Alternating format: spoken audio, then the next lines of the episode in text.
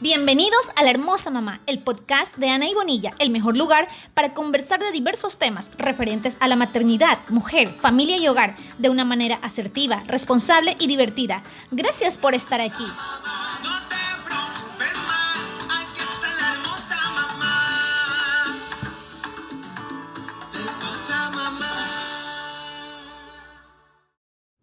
Dicen que si no desarrollaste ansiedad, si no alteraste tu ritmo de sueño, si no lloraste, si no subiste de peso y si no perdiste la paciencia, hiciste mala cuarentena.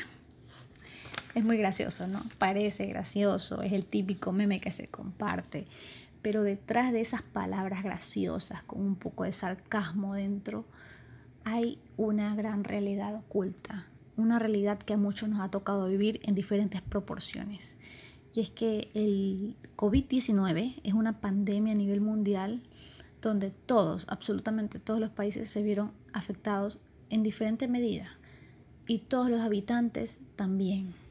No hay que negarlo, em, todos nos vimos afectados, eh, tal vez en tu rol de madre, en tu rol de trabajadora, en tu rol de estudiante, en tu rol de cónyuge, en tu rol de hijo, de hija y el, el rol más importante como el ser humano. ¿Qué hay detrás ¿Qué siente ese ser humano? ¿Qué siente esa persona ante todo esto que estamos viviendo todavía? Porque no podemos decir que ha pasado, ¿no? Eh, quisiéramos decirlo, pero me suena a veces como que un poco atrevido decir que estamos en la post-COVID. No estamos en la etapa post-COVID.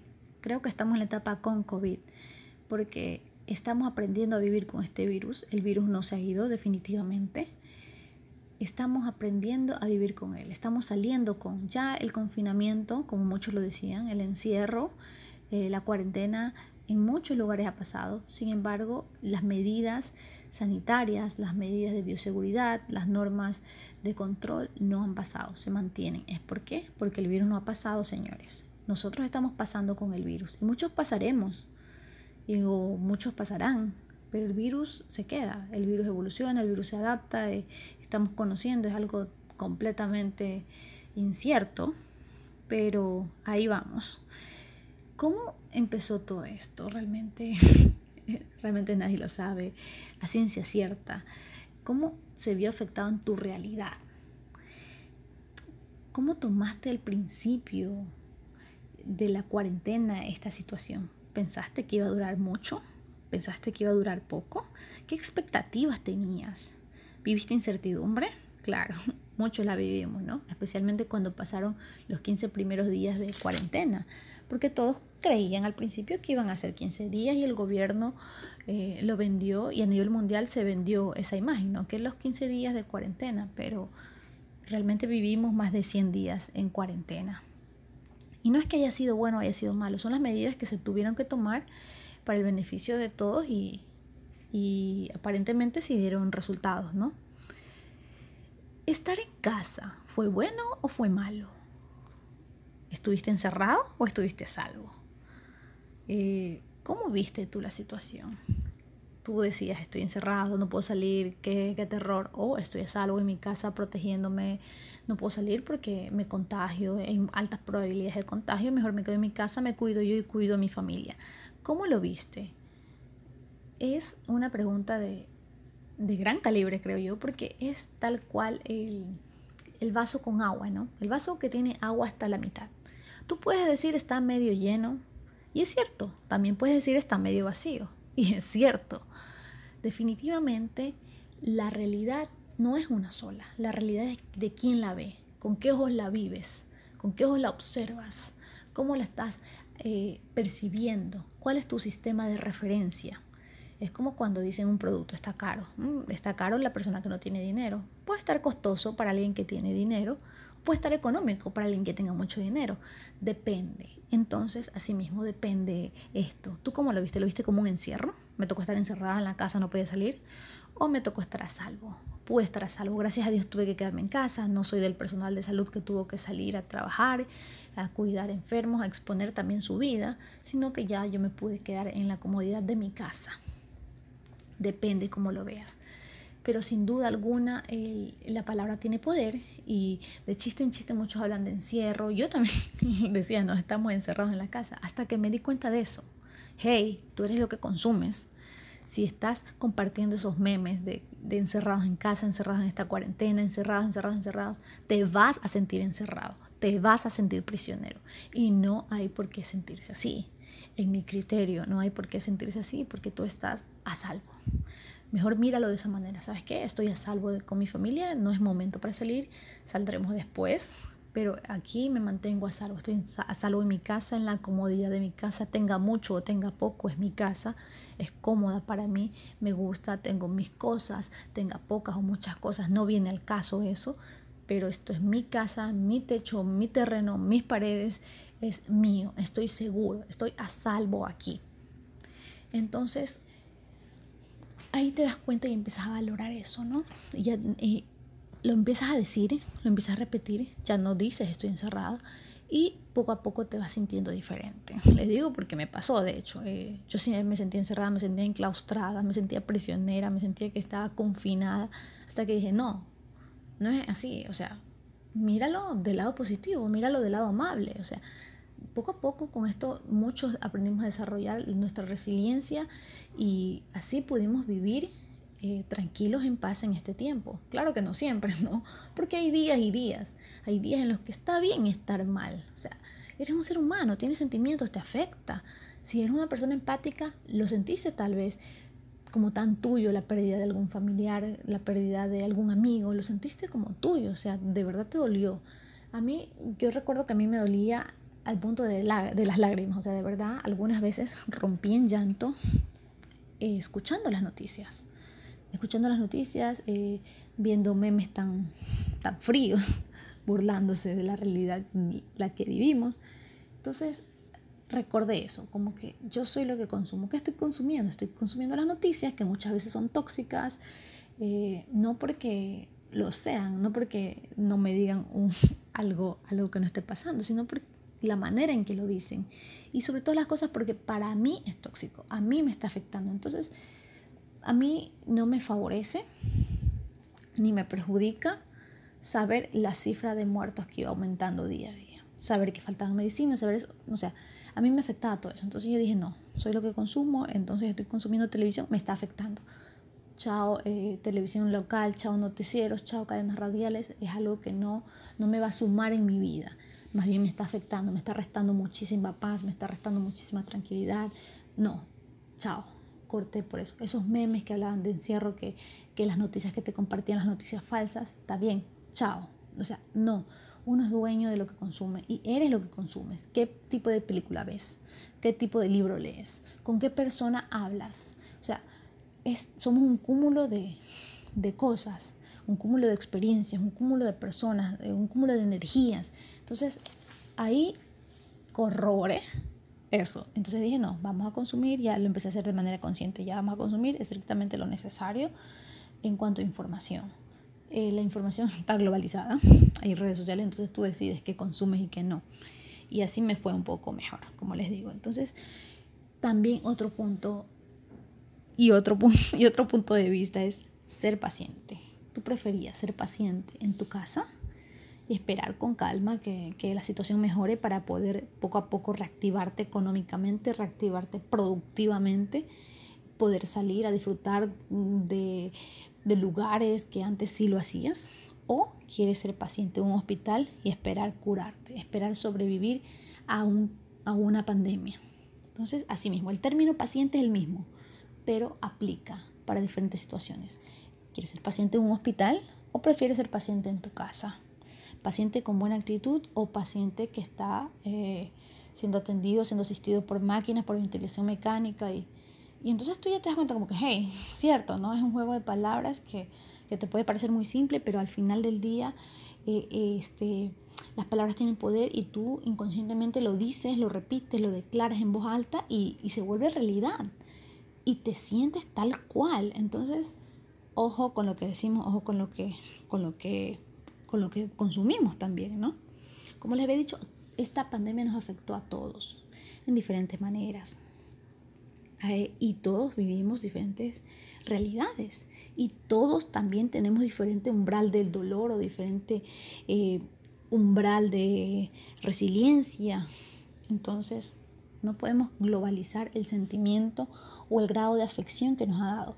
Tal vez económicamente sí se puede hacer. Los gobiernos lo pueden precisar con cifras, con estadísticas, con datos de cómo ha influido esta pandemia en la economía nacional, pero ya como persona es difícil. O sea, hay un daño psicológico, hay un daño emocional, hay un sentimiento global de pérdida. Es como que una nube gris nos cubrió a todos por un momento y, todos perdimos algo. Mucha gente perdió un familiar, mucha gente perdió el trabajo, otros perdimos contratos, perdimos diferentes cosas que amábamos, diferentes eh, costumbres, tal vez el visitarse con la familia, el compartir con los amigos, el ir a parques, tener un hobby al aire libre, o sea, todos perdimos algo. Entonces ese sentimiento global de pérdida nos unió en cierto sentido a ciertas personas, ¿no?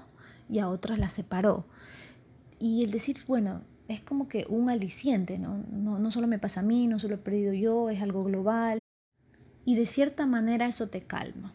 Aunque muchos dicen es consuelo de, de pobres, pero eso te calma. El sentir que no eres la única persona que ha perdido o que está perdiendo o que se vio afectada en esta pandemia el sentir que es algo global, el sentir que la persona de al lado, el vecino, el amigo, el, familiar, todos han perdido algo en diferentes maneras, en diferentes proporciones, como que se solidariza, se empatiza y, y juntos decimos, bueno, si él perdió, yo perdí, todos perdimos, es como que, bueno, vamos, vamos saliendo adelante, o sea, es algo global que nos afectó, no es que eres la única persona en el mundo y solo fue contigo, la situación es algo global despertemos, o sea, no, no hay por qué victimizarse. Entonces, cuando tú te das cuenta que, que no solo te pasó a ti, que le pasó a todas las personas en diferentes aspectos, en diferentes medidas, tú te das cuenta que no eres la víctima, que ya es una situación global y que hay que afrontarla. Hay que, en el mejor de los casos, abrazarla. Así no la aceptes, abraza esta nueva realidad y vívela, aprende a vivir. Eh, por ejemplo, hay muchas familias que en este tiempo de cuarentena se, se, se, afianzaron y aprendieron a trabajar como verdaderos equipos. Otras lastimosamente se separaron. Hay matrimonios que se restauraron. Asimismo hay matrimonios que se separaron, que ya se dijeron adiós para siempre. Y es que no es lo mismo una convivencia que nos vamos al trabajo, que hacemos actividades rutinas y por ahí nos vemos un par de horas o el fin de semana, a una convivencia 24/7, o sea, realmente las 24 horas del día, realmente los 7 días de la semana con esa persona. Entonces para muchos sí fue como una prueba de fuego, para otros fue un disfrutar, de pasar a tu rutina diaria, de no ver tanto a tus hijos, de no ver a tu esposa, a tenerlos el tiempo completo. O sea, los disfrutaron y volvemos al punto de partida. O sea, es actitud. Yo puedo decir, ay no, ya me cansé de, de verlos, de estar con esto el día, con mi esposo. Voy a disfrutar a mi esposo el tiempo que tengo, voy a disfrutar a mis hijos, voy a, a, jugar con ellos, voy a darme ese tiempo para jugar, para reír, para compartir cosas que tal vez con la rutina apretada que llevaba antes no lo podía hacer. Entonces, es, es, es, la perspectiva, ¿no? Partimos de nuevo, ¿no? Al punto de referencia. Es como tú lo veas, es como tú lo percibas, es como tú lo interiorices, porque como lo percibes, lo interiorizas. Por eso es súper importante tener una buena percepción de las cosas, tener una buena actitud, ver la realidad que estás viviendo con una buena actitud, afrontar la vida con una sonrisa. Y como les decía, esto nos afecta a todos, pero en diferentes magnitudes en diferentes proporciones, porque vivimos todos diferentes realidades. Hay gente de escasos recursos, hay gente de, clase media y hay gente millonaria que tiene sus cosas. Entonces, ahí venía otra, otra etapa crucial en esta cuarentena, ¿no? que a muchos nos golpeó y ya les voy a comentar a mí cómo me afectó también esto la típica que en redes sociales pasan, eh, no, que no publiques los lujos que tienes porque no todas las personas viven como tú vives, que no hagas esto porque no las otras personas no tienen y cosas así. Y, y, yo lo interioricé. O sea, yo tengo una cuenta en TikTok donde realmente hago cosas locas y yo dije, no, o sea, no puedo estar en, un, en una situación que es un dolor a nivel mundial, donde hay muchas personas que fallecieron, donde sí perdí yo amigos, eh, amigos míos perdieron familiares. Entonces yo decía, no me, puedo, no me pueden ver a mí bailando en un video de TikTok, no me pueden ver, ver a mí eh, riéndome, divirtiéndome. Entonces yo me sentía así como culpable y no lo hice, o sea, no grabé videos TikToks por un mes realmente, o sea, porque yo tenía ese sentimiento como de culpabilidad, no puedo ser feliz, no puedo demostrar mi felicidad porque a otro le va a afectar. Hasta que así, vuelve, volvemos al punto, me di cuenta que era yo, o sea, yo lo estaba viendo así. Sí, muchos te lo dicen y cosas así, pero yo lo había percibido de esa manera y yo lo había interiorizado así. Entonces yo sí me sentía culpable de tal vez ser feliz y que la otra persona no lo pueda ver. Pero ojo, o sea, la otra persona también decide qué contenido ver. Y yo con mi comportamiento o con mis videos en TikTok no estoy ofendiendo ni faltándole el respeto a nadie. Y asimismo, las personas que tienen un jacuzzi en casa, que tienen carros de lujo, que tienen sus comodidades y que la cuarentena fue como un paraíso para ellos y de repente subían fotos, no veo por qué el odio, por qué emanar, eh, destilar, por qué destilar veneno en las redes sociales y comentar y ver eso. Si te molesta, no lo veas. Es fácil, al final la elección está en uno, qué contenido consumes. Regresamos al punto de partida que lo habíamos estado hablando en el principio regresamos al punto de partida. Tú eres lo que consumes. Entonces, si a ti te ofende la felicidad o las riquezas materiales de otra persona, no lo sigas. Si tú crees que te están faltando el respeto con sus publicaciones, no las veas. Pero tampoco te amargues y destiles odio en comentarios ofensivos. Entonces, cuando yo entendí eso, yo dije, sí, ¿no? Voy a, voy a grabar mis videos TikToks. ¿Por qué? Porque me relajan, eh, los disfruto, me divierto y no estoy haciéndole daño a nadie. No tengo por qué sentirme culpable. Eh, ya saben que la culpabilidad a veces es el, el mayor enemigo que uno mismo tiene, ¿no? Y la culpabilidad nace de uno mismo. Entonces, tranquilo, si quieres, si tú comes pizza diario, si tienes eh, bebida fina, eh, si juegas con tus hijos, tienes una piscina en casa, si tienes un jacuzzi, y esas son tus actividades día a día y es tu realidad perfecto y lo compartes en las redes sociales, perfecto, no te cohibas de eso, porque así como hay muchos que no tienen lo que tú tienes, hay otras personas que tienen más que tú tienes, de lo que tú tienes. Entonces, volvemos al punto de partida, o sea, todo es cuestión de percepción, es de acuerdo al, eh, al nivel de conciencia también que tengamos, ¿no? Para aceptarlo, que otros tienen más y otros tienen menos que yo. Y yo no estoy haciéndole daño a nadie, simplemente estoy publicando mi día a día porque así son las redes sociales, están para compartir lo que queremos, entonces no estás haciéndole eh, daño ni no hay por qué tener tanto drama al respecto. Entonces, si quieren subir fotos, súbanlas, de verdad, no se sientan culpables, no están ofendiendo ni dañando a nadie. Y dentro de la cuarentena también descubrimos nuevos hobbies. ¿Quién no descubrió de repente que le gusta pintar, que eh, le gusta cocinar? Muchos desarrollaron hobbies, habilidades que antes no tenían y que difícilmente con el ritmo de vida que se llevaba antes no hubiesen podido eh, desarrollar, o sea, difícilmente lo hubiesen desarrollado, difícilmente lo hubiesen encontrado. Ha sido un reconectar esta cuarentena, un reconectar con uno mismo, reconectar con la familia y bueno, que me gusta, que hago en tanto tiempo disponible si de repente todavía en tu trabajo no se organizaban para lo del teletrabajo, eh, tuviste mucho tiempo libre. Eh, y ahora el teletrabajo, ¿no? Una palabra que muchos odian o que muchos temen y que a todos creo que nos ha tocado en diferente manera también teletrabajar. Porque si de repente perdiste tu trabajo y no y, no estás como que haciendo actividades de oficina desde casa, no significa que no estés teletrabajando. Si estás emprendiendo algo y lo estás haciendo mediante redes sociales, si, si tienes un, pequeño negocio propio, estás haciendo teletrabajo desde casa porque no estás prácticamente saliendo o no salías. Bueno, ahora ya hay más facilidades, más libertades de movilidad en lo que es la semaforización. Sin embargo, el teletrabajo aún continúa para muchos. En mi caso yo sigo teletrabajando, ¿no? Y como digo, el teletrabajo se convirtió en, el, en el salvavidas de algunos para no perder su trabajo y en la tortura de otros que extrañan su oficina y que la piden a gritos. Porque ha sido como que una rutina nueva, una rutina sorprendente y muchos dicen, o muchos se quejan, o muchos creen que incluso se trabaja más horas del día de lo que se debería hacer.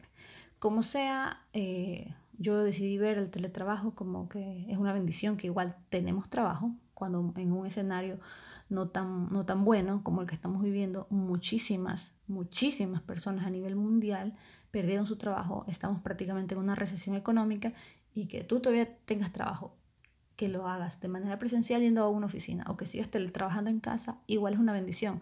Cuentas con un ingreso eh, mensual que te permite ayudarte o que te permite sostener a tu familia y, listo, míralo como una bendición y afrontalo como, como debes hacerlo, con una buena actitud y, y realiza tu trabajo, ¿no? Con la mejor eh, educación, con la mejor predisposición. Y pero no solo el teletrabajo, un tema controversial, sino también lo que es la educación en casa, homeschooling, educación virtual que nos ha tocado con nuestros hijos, las terapias para los, los niños que necesitan terapias, que tienen tal vez una educación diferenciada o que tienen necesidades especiales. Las famosas teleterapias, ¿cómo nos ha ido en eso? es como que encima de piedras palos, muchos dicen, ¿no? Como que estar en toda esta situación y tener que convertirse en la profesora de nuestros hijos, bueno, nos ha enseñado seguramente a valorar el trabajo de las maestras, eh, a valorar más la escuela en la que están nuestros hijos, al haber tenido que afrontar. Sí, es cierto, uno también invierte tiempo en, en ellos a diario, especialmente si son pequeños.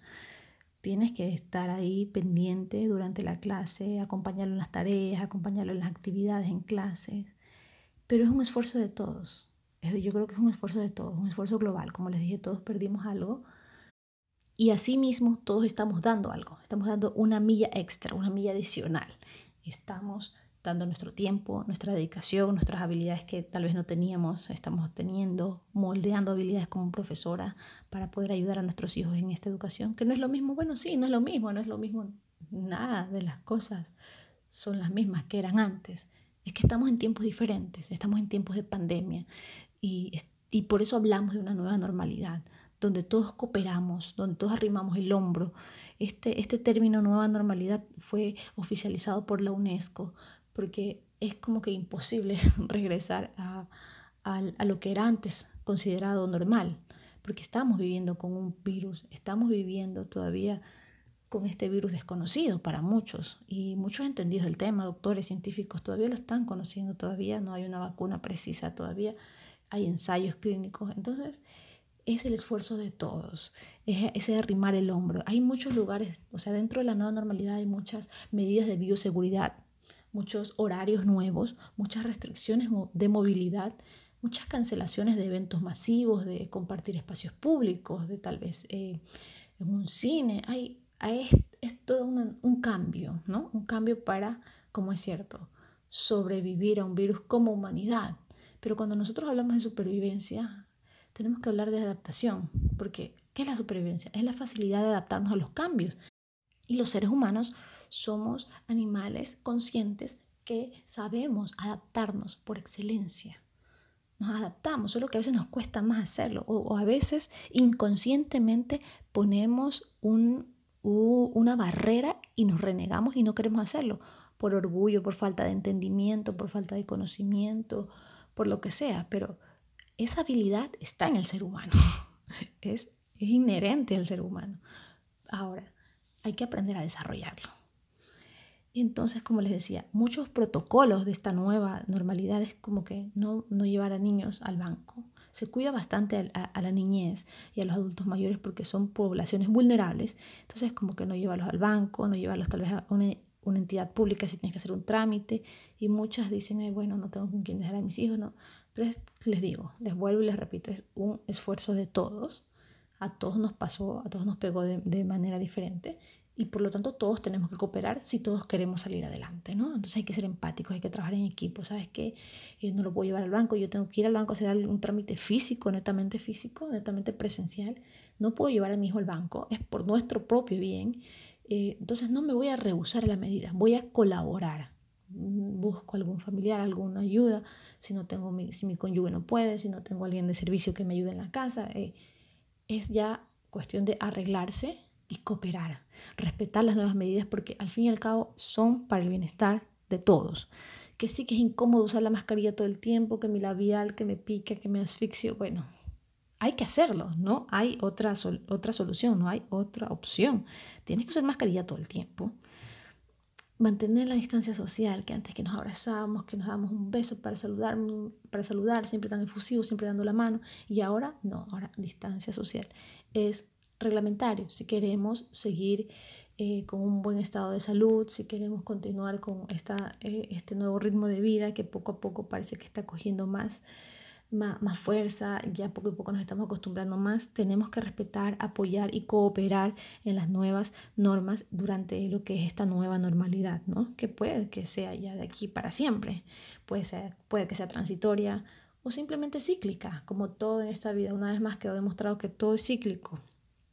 Eh, también se han visto, como les dije, cerra, cerradas este, los, las áreas públicas. De repente antes salíamos a un parque con los niños. Ahora hagamos otra actividad. Bueno, ya se puede salir a caminar. Salgamos a caminar, salgamos a andar en bicicleta, andar en patines.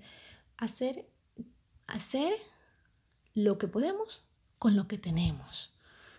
Aprender a ser felices con lo que tenemos bajo las reglas de esta nueva normalidad que nos rige. Tenemos que ser una sociedad más sólida, más empática, que trabaje en equipo para juntos poder salir adelante. Entonces, eh, afrontar esto con una buena actitud es primordial. Creer que todo va a estar bien. Así, los seres humanos somos animales de creencias. Necesitamos depositar nuestra fe, nuestras creencias en algo o en alguien. Si no, no hubiera tantos tipos de, de, religión, ¿no? Este, necesitamos creer en una fuerza superior, en algo superior que nos rige y que nos da esa seguridad que todo va a estar bien.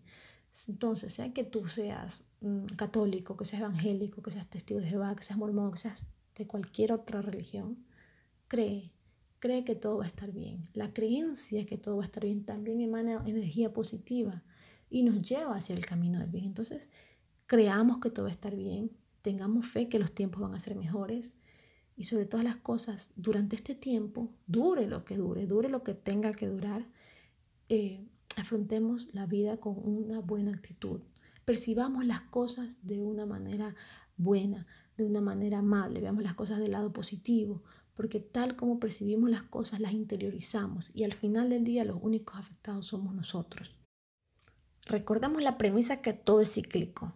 Todo es cíclico. Recuerden que al final de los años 1800, cuando el 40% de la actividad económica de Estados Unidos se vio parada, fue ahí cuando Thomas Edison inventó la bombilla, el foco, lo, eh, lo, que conocemos ahora como foco. Fue una oportunidad, o sea, él lo pudo hacer durante una crisis económica bestial que se vivió en Estados Unidos. También en 1929, cuando este, se vivió la Gran Depresión a nivel mundial, una crisis que no se había visto antes, que duró aproximadamente cuatro años, fue cuando los hermanos Roy y Walt Disney crearon su empresa, crearon el imperio Disney. Claro que no nació como un imperio, pero empezaron, empezaron durante una crisis, ellos empezaron y miren cómo durante, a lo largo del tiempo fue creciendo a ser lo que ahora son. Asimismo, Microsoft nace luego de una recesión económica en el año 1973. Entonces, ¿qué nos impide? Si ya lo hicieron antes, en diferentes eh, crisis a niveles mundiales, económicas, de pandemia, etc. Muchas personas lo hicieron, hicieron grandes cosas. ¿Qué nos, ¿Qué nos impide hacerlo ahora?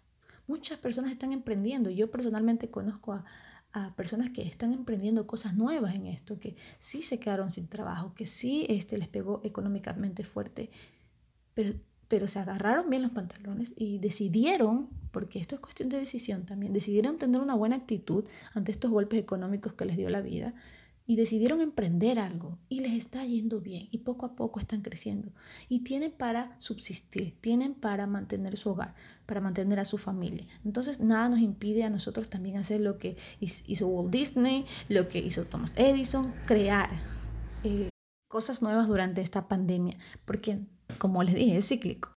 No es la primera pandemia, no es la primera recesión eh, a nivel mundial, no es la primera crisis social que el mundo vive, que la sociedad experimenta. Probablemente hayan más. Eh, Dios quiera que sea mucho, mucho tiempo después, pero es cíclico. Va a terminar este periodo no tan bueno que se está viviendo económicamente, socialmente, en materia de salud. Va a terminar y vamos a resurgir es cíclico, va a pasar. Entonces, tengamos esa buena vibra, esa buena, buena voluntad para afrontar las cosas y la esperanza de que todo va a salir mejor.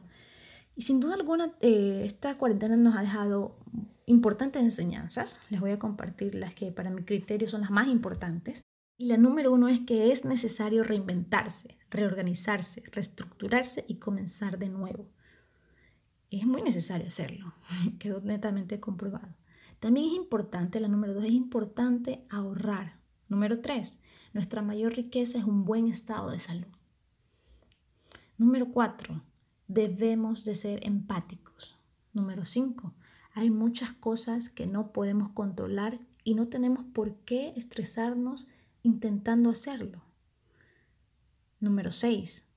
Hay que aceptar los cambios y fluir, aprender a fluir. Número 7. Valora lo que tienes y aprende a disfrutarlo netamente. Número 8. Vive el presente. Número 9. Lo que hablábamos, ¿no? Visualiza el futuro con esperanza. Y número 10.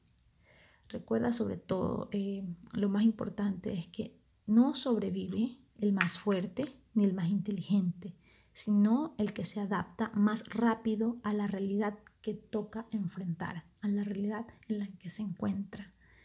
Recuerden esa habilidad de adaptación, esa capacidad de ser a veces camaleónico, a veces multifacético, a veces polipráctico, como quieran decirlo, pero esa facilidad de adaptarse a los cambios, de aceptar la nueva realidad, adaptarse a ella y continuar, esa es la que nos mantiene con vida. Revisemos un poco de historia, si tenemos dudas, revisemos un poco de historia y veamos que así ha sido. Esto es una cuestión cíclica y sobrevive el que se adapta a ella. El que se adapta más rápido se puede decir que sufre menos. hay gente que se demora en adaptarse y también lastimosamente hay gente que nunca se adapta y mueren en el intento. Entonces, ¿tú cómo quieres vivir? ¿Quieres vivir eh, renegando acerca de la situación que estamos viviendo, no aceptando el hecho de que estamos en una nueva normalidad, renegando de las medidas de bioseguridad que para nuestro propio bienestar y nuestro bien común se están tomando? quieres tomarte un poco más de tiempo para seguirlo intentando o simplemente te sacudes, sigues, te das cuenta que estás vivo, que tienes mucho por hacer todavía y decides continuar con una buena actitud.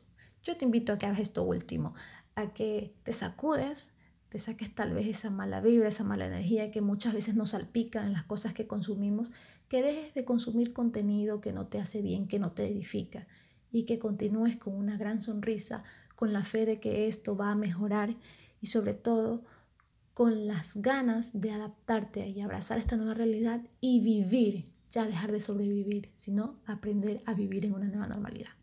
Los abrazo fuerte, mi nombre es Ana Bonilla y en la próxima entrega vamos a estar hablando un poco más de a profundidad de lo que es el teletrabajo y el homeschooling o educación en línea que son temas bastante controversiales y que, bueno, voy a estar recetando sus opiniones, sus comentarios en mis redes sociales. Me pueden escribir en Twitter, Facebook, Instagram, YouTube, TikTok, eh, a todas las redes realmente estoy como arroba la hermosa mamá. Para mí ha sido un gusto estar con ustedes, los abrazo fuerte y vamos a continuar esta vida que es hermosa con una buena actitud. Todo va a estar mejor.